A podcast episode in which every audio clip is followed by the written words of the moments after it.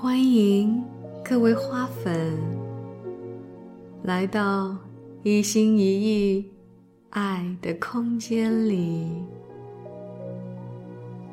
听我为你读书，读这本由美国正念解压疗愈之父卡巴金教授所撰写的，不分心。初学者的正念书。现在我们开始今天的篇章。第二部持守的第一部分，令我们分心散乱的事件不断的发生，将广泛清晰的觉知。一遍又一遍地带回当下，尤其在我们手忙脚乱、不能自拔之时，正念减压。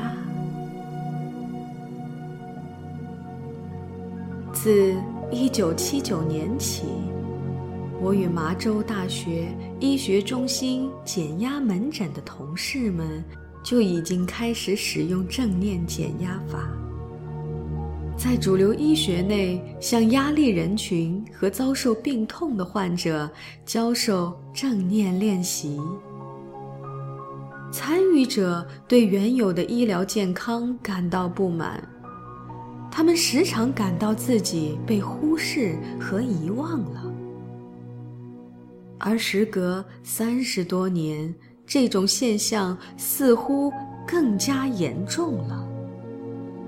当今社会热烈探讨的话题是健康照护的支付政策。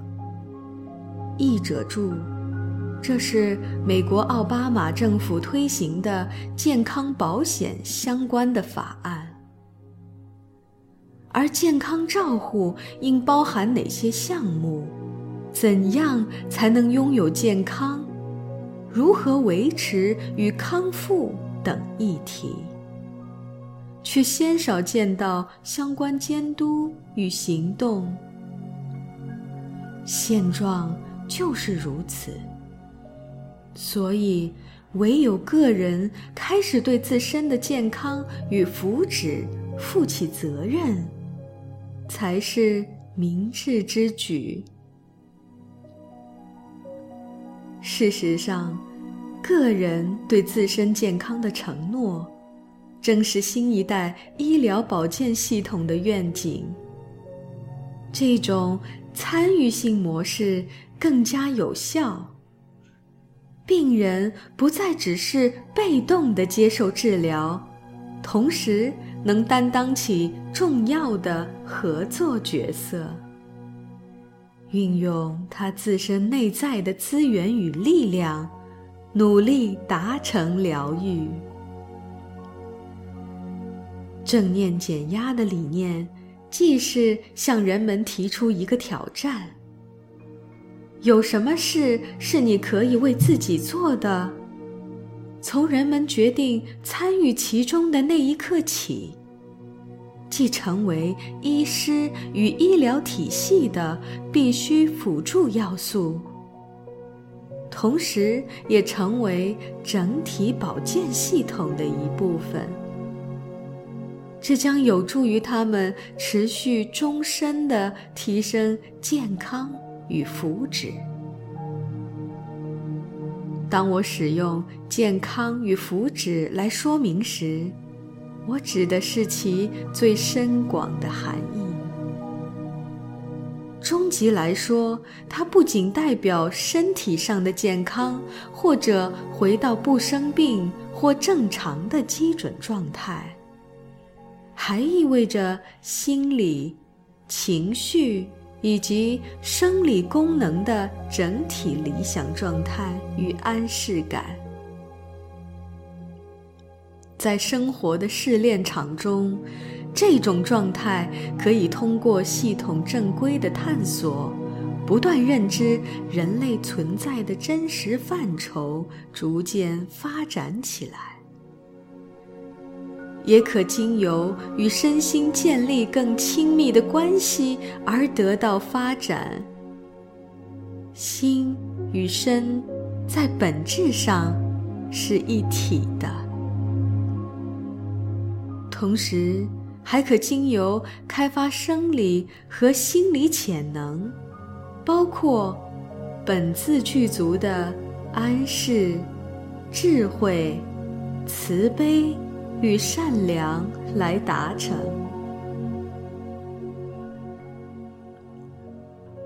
超越误解。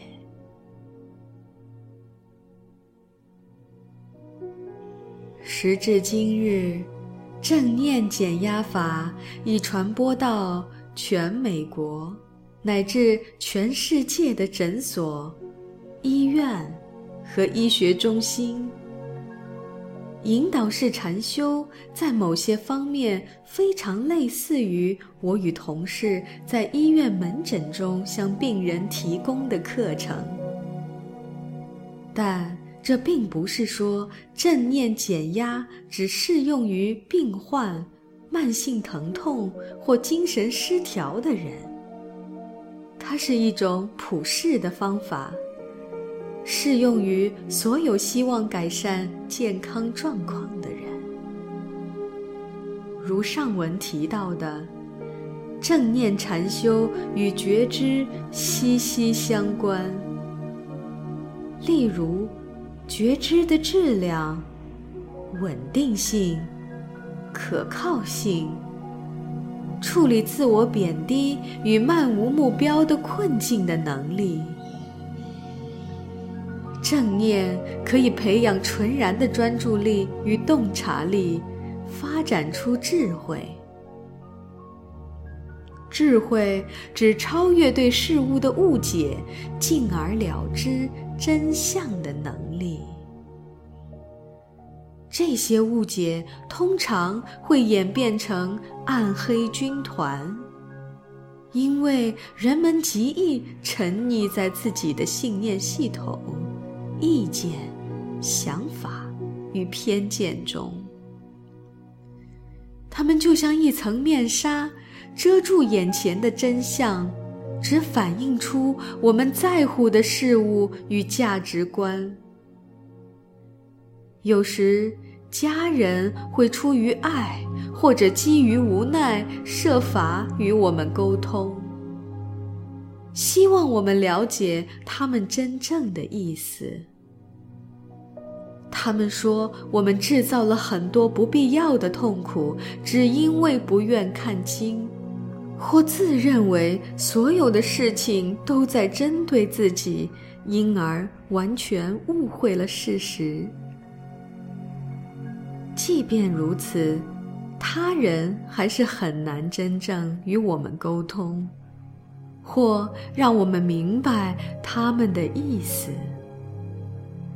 通常我们听不进去，或根本不相信，因为我们早已深陷错觉与散乱的强大冲力之中。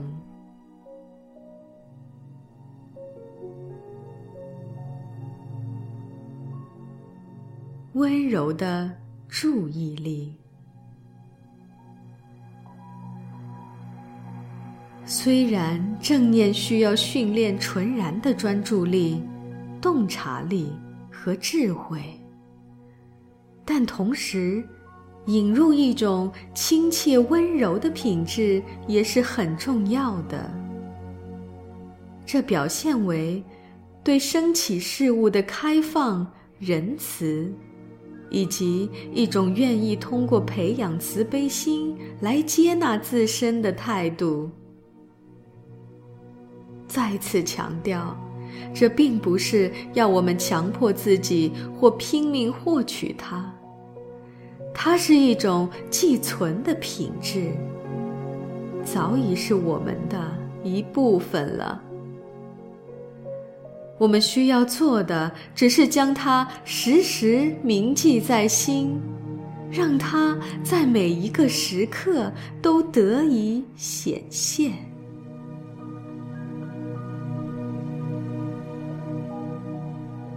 第六感，明见这一类词语，有时会引起误解。好像他们专是某一种感官的特权，但这种见发生在所有的感官，唯有透过这些感官所见，我们才能觉察，进而洞悉万事万物。禅修观点，特别是佛教，认为人类并非只具有五感。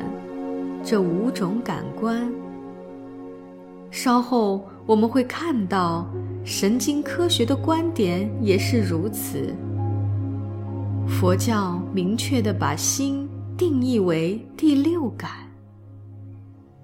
这里所说的心，不是用来思考，而是用来觉知的，是一种非概念性知晓的能力。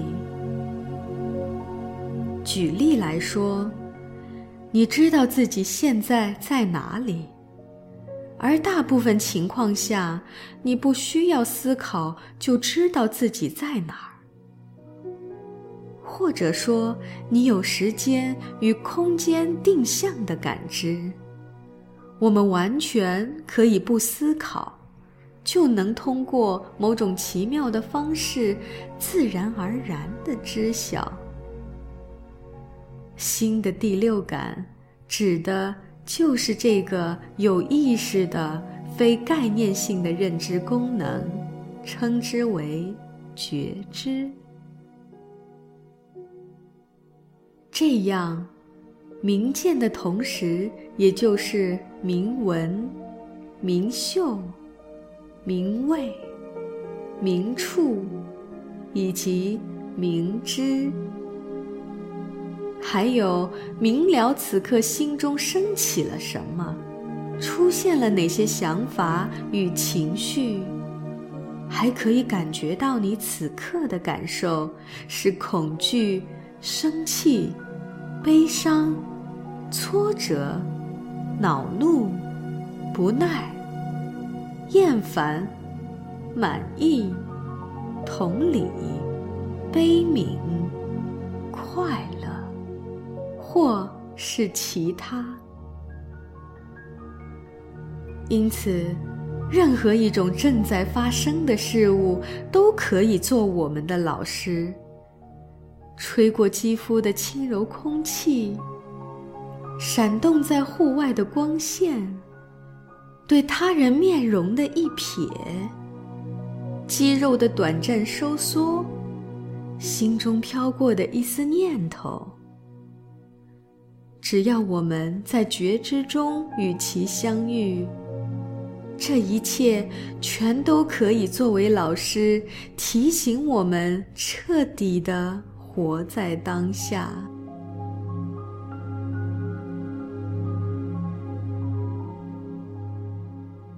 本体感觉与内感作用。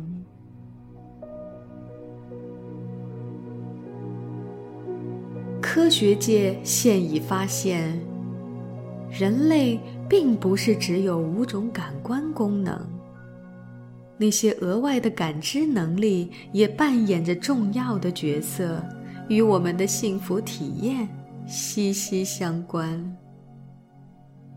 其中一个功能被称为本体感觉，它的意思是自体。本体感觉是人类对身体位置与运动状态的感知。有一种罕见的情况是，神经系统损伤可能导致本体感觉的丧失。若缺少了它，身体便没有了内在感知，无法正常运作。神经学家。奥里弗·萨克斯曾描述一位因药物反应丧失了本体感觉的女士。虽然她表面看起来很正常，但却没有任何身体存在的感知了。他必须用眼睛看着他的手臂，才可使其移动，完成进食。所有的运动都不再流畅，这样的功能丧失非常令人震惊。设想一下，那些一直被视作理所当然的事物，有一天离我们而去。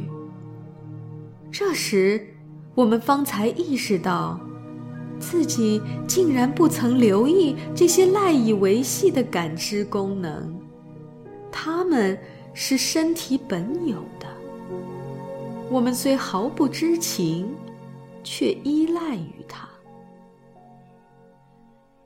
除本体感觉之外，还有一个不为人知的感官，称为内感。是指身体经由内在感受知晓感觉，它不是思考的结果，而是直觉的体验。它是内在的感觉能力，是一种用来感受的感知。当有人问你此刻感觉如何，你回答。很好，但是如何知道自己很好的？这就是通过这个内感作用才知道的。禅修时，我们会将大部分注意力都放在整个身体的感知中，无论是在坐禅还是在行动。接下来，我们将学习如何以全然的觉知安住于身体，并且持守于这个随时变化的状态中。觉知的统一状态。想想看。我们有那么多不同的感官，能觉察到的生活经验可真不少。所谓经验，包括外在与内在的经验，后者包括身体、感官印象、念头和情绪。觉知可以非常神奇的承载这一切。即所有内在与外在的经验，因此经验并没有绝对的分割。内在与外在，能知与所知，主体与客体，存在与行为，它们其实只是看起来不一样而已。经验真的只是显现的不同。这种表面的分离现象一直在我们的经验里占据优势，而且从未受到质疑。它甚至可以遮蔽觉知的整体。在觉知的统一状态中，神奇的存在着看、听。嗅、尝、触、感觉与知晓，也可以说，只有觉知存在，而并没有一个体验这一切的你。不存在一个永恒不变的、自我中心的你。如此，主体与客体。虽然看起来彼此分离，但其实并不是这样的。从常规意义上说，当然有一个你在听，在看，在嗅，在尝，在知晓。但那个你是谁？你感觉到这个问题的神秘性了吗？发现它潜藏的价值了吗？我们很快会再次探讨这个问题。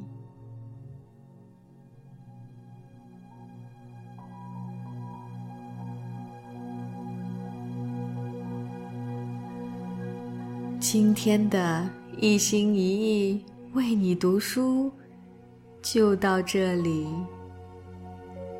感谢大家的耐心聆听，期待在第二部的下一个篇章与你再次相遇。